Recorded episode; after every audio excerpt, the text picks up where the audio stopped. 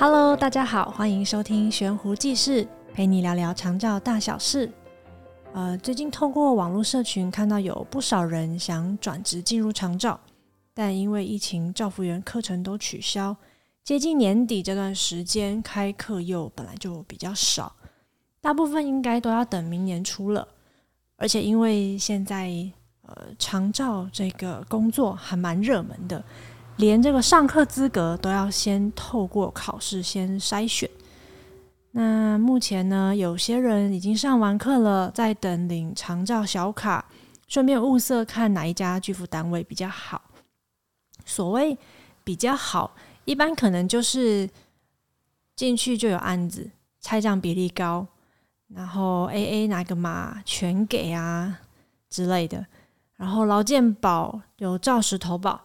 还有一些保险等等的福利，我觉得很多会进入这个领域工作的人，是因为听到嗯哪个亲戚朋友啊，谁谁谁说每个月收入可以到五万、七万，甚至有些单位很敢说说月收入十万不是梦。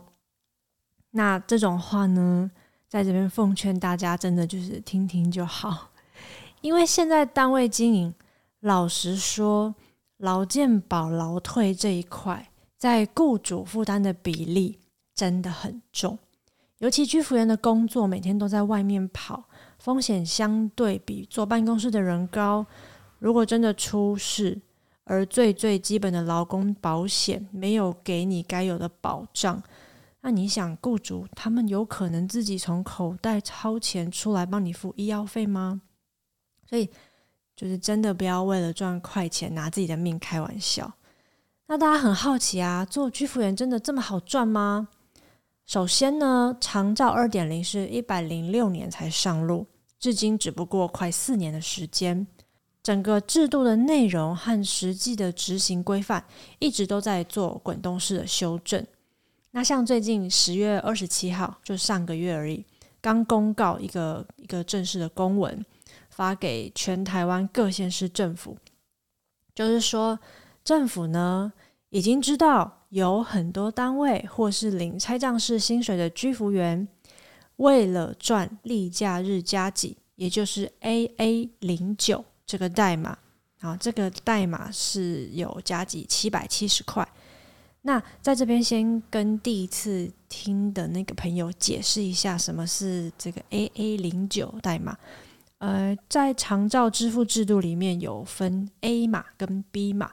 那所谓的 A 码呢，就是呃政府对于一些长照执行的单位所给予的那个一个加给加成的费用。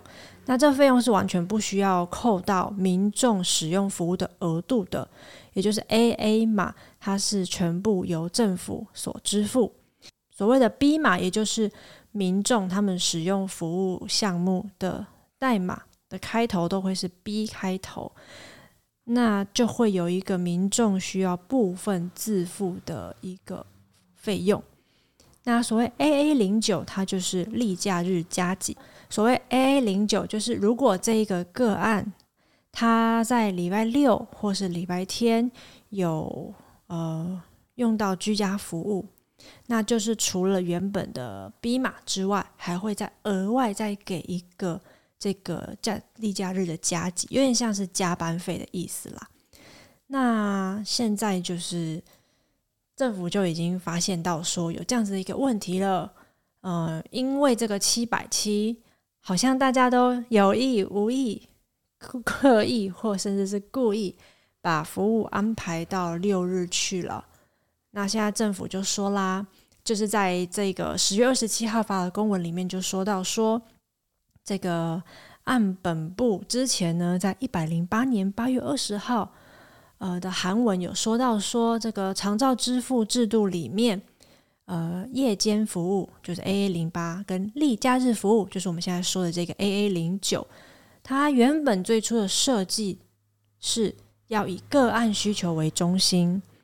那考量服务单位为了配合个案需求，在夜间或者是例假日提供服务，那恐怕呢会因为成本增加造成挑案的情形，所以列为政策鼓励服务提供费用加计。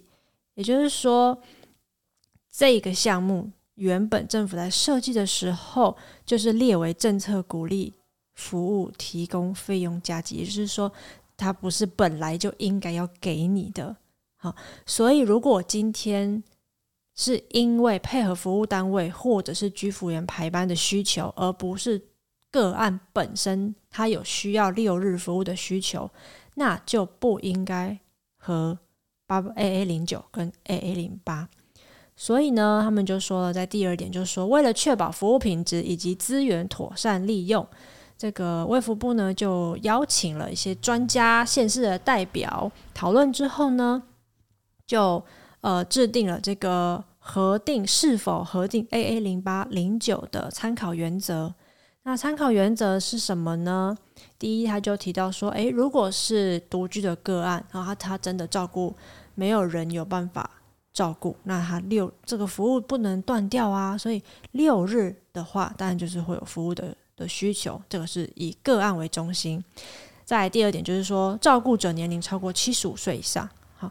第三个是说，诶，照顾者本身他也是长照个案，或者是他是领有身心障碍的人。那第四点是说，照顾者需要同时照顾一位以上被照顾者。在第五点是说，家庭关系薄弱，照顾意愿低落，啊，这个就蛮广泛喽。在第六点更广泛，其他经地方政府审视认为有需要者。好啦，那大家听到这边就知道了，就是说之后呢，实际执行就是看各县市政府的照管中心啦。那我相信，如果你服务的区域的专员他很彻底的执行这项新规定，他真的就是按照前面那几点有符合的，才有勾稽说你可以领这个 AA 零九。那我相信，大概没有几个人想要礼拜六出来工作了啦。对于单位的收入也是真的蛮伤的。那想当然啊，公司收入减少，下一个被影响的可能就是居服员的薪水了。所以我想，应该很多单位要开始想一些应变的策略了。好啦，那这只是其中政府方面政策修正所带来的影响，其他还有像是，比如你进来公司之后，排给你的案子多不多？嗯，有些公司会把先进来的居服员工作先排满，然后再应征新人。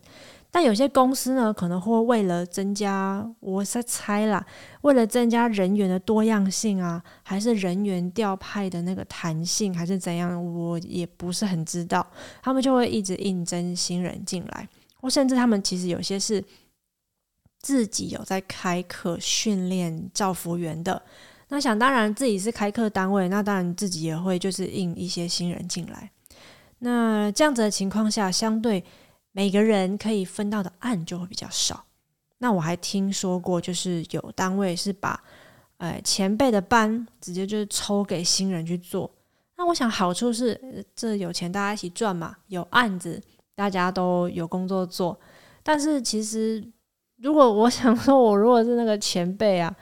对于我的薪水是拆账式，对于这样子公司的一个做法，我的薪资是真的落差蛮大的。